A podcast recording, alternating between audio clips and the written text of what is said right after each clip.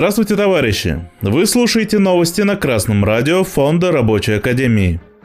Сегодня в программе Минэкономразвития ожидает в этом году снижение ВВП России. Минпромторг высказался об импортозамещении.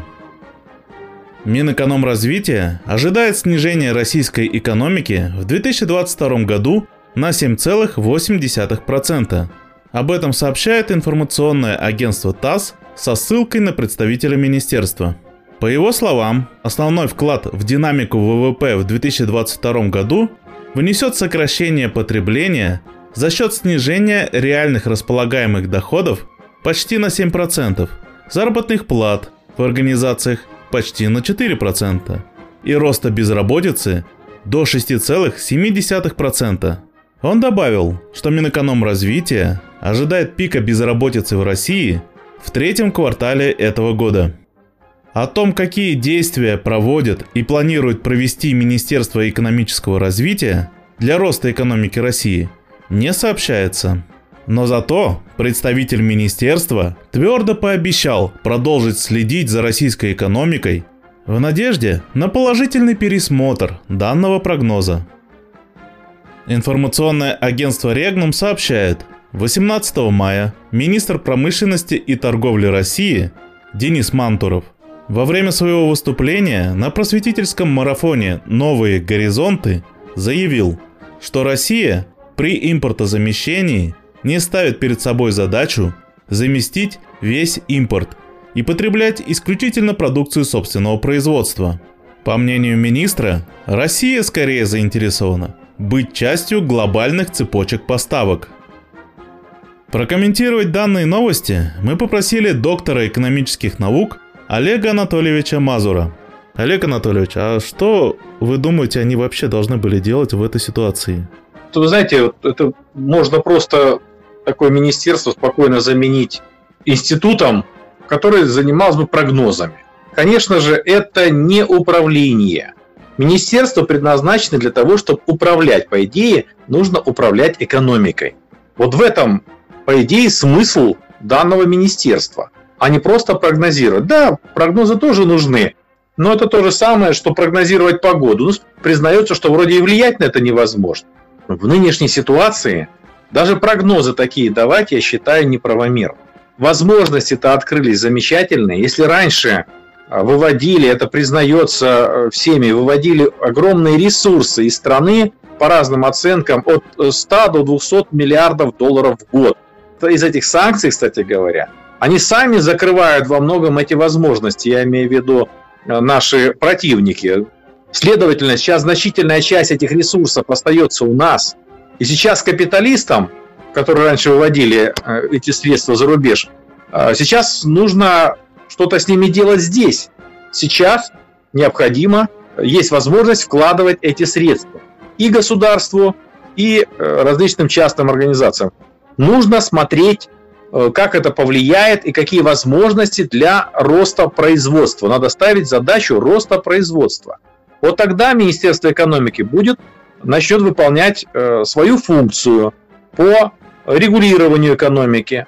Капитализм в России сейчас может быть не самый развитый, но тем не менее государство монополистический капитализм. А чем характеризуется монополия? Тем, что она внутри себя планируется.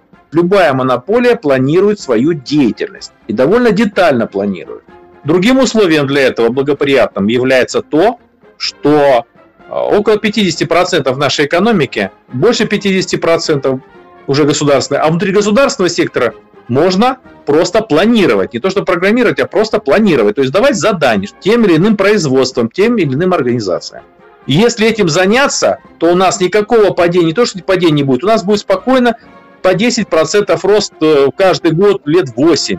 Приоритет номер один – это обязательно станкостроение, производство оборудования в целом, это микроэлектроника, и это биотехнологии, которые обеспечивают нам безопасность, чтобы можно было производить определенные вакцины и вообще защищаться. Это заморозили закон о стратегическом планировании. Закон-то не очень-то и замечательный, но, по крайней мере, лучше такой закон, чем никакого. Ну, разморозьте вы, пора уже размораживать такие законы, делать э, Центробанк государственным банком, кредитовать под 0%, под 1%, иногда даже по отрицательный процент. И такое тоже некоторые страны делают. Хорошо, тогда перейдем ко второй новости. Получается, министр сказал, как они не будут проводить импортозамещение, но как они это планируют делать, он умолчал. Вот у меня возникает вопрос, а как вообще надо проводить импортозамещение? Моя позиция такая, не надо никак проводить импортозамещение. Нужно подойти к экономике как к целостному организму. Надо ставить задачу не импортозамещения как такового, а исходя из целей, стратегических целей развития экономики, общества в целом, исходя из этого, строить так называемое дерево целей, планировать. То, что не планируется, программировать их деятельность, заставлять их через косвенные рычаги, через налоги, через кредиты, через государственные заказы, то есть государственные планировать напрямую, а частников программировать и выстраивать под систему планирования. Это надо делать. Почему не делается? Ну, тоже вопрос очень важный и серьезный, потому что идет борьба, идет внутриклассовая борьба э, у капиталистов. Но непосредственно отвечая на ваш вопрос, Мантуров здесь довольно-таки прав. Не надо все и стремиться все импортозамещать. То есть импортозамещение – это один момент только развития экономики, из него делают какой-то фетиш. Здесь, я думаю, ничего Мантуров такого плохого не сказал. А если сказать о стратегии, что должно быть стратегии нашей э, страны, ликвидация самого уязвимого – это уменьшение населения нашего. Как можно увеличить население? Что больше всего сдерживает народное население? Отсутствие жилья у тех, кто хотел бы иметь э, в семье трех и более детей. Согласны с этим? Не такие большие средства нужны, порядка 400 миллиардов рублей в год. Но это того стоит. Я считал это, те деньги, которые потрачены на Олимпиаду, хватило бы на 10 лет этой программы. За 10 лет получили бы рост населения примерно 3 миллиона человек. Вот то, что сейчас увеличивают э, пособия, все это хорошо. Но это не решит эту проблему. То есть возвращаемся к тому же планированию и э, к тому, что необходимо капиталовложение. Вот так бы я ответил на этот вопрос. Получается, обе новости у нас все связаны на том, что необходимо государственное планирование. Да, даже меня могут упрекнуть некоторые товарищи, которые скажут, при капитализме невозможно планировать. Государство монополистический капитализм. Это сейчас планирование, это просто естественно. То есть э, управление экономикой России здесь находится в зачаточном состоянии. Есть отдельные элементы, есть, но пока очень, очень слабо. Сейчас это только политическая воля. Спасибо за ваши комментарии, Олег Анатольевич.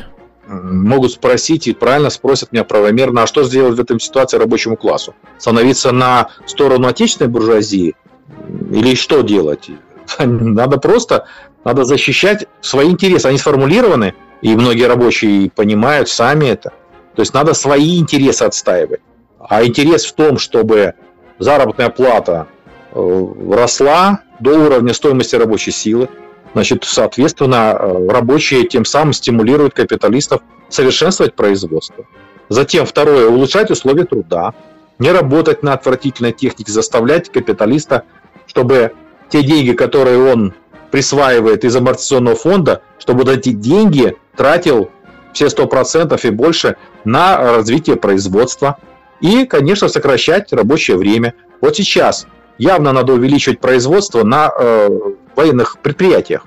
Явно введено, если не было, круглосуточная работа. То есть э, три смены по 8 часов или две смены по 12 часов. А зачем? если можно сделать более эффективно 4 смены по 6 часов. Производительность труда возрастет значительно, меньше будут уставать рабочие, лучше будет сохраняться здоровье, и тем самым будет лучше нашему оборонному комплексу, будет хорошо рабочему классу и будет хорошо стране в целом. Надо свои интересы через коллективные договоры, через забастовки, угрозы забастовок не запрещены. Все по закону надо делать, по трудовому кодексу. Вот это вот то, что необходимо делать рабочему классу.